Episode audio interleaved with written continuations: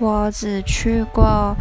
呃韩国跟西班牙，然后我超想再去西班牙的，因为我就是读西语系的，所以我记得我我去那那边就是。很一开始很孤单啦，可是后来开始就是跟当地人用西语讲话的时候，你就觉得很有成就感，而且我是自己去的，然后瞬间就觉得自己根本长大了嘛，天呐，而且不知道，因为就是喜欢这个语言，所以就会觉得那个国家很好玩，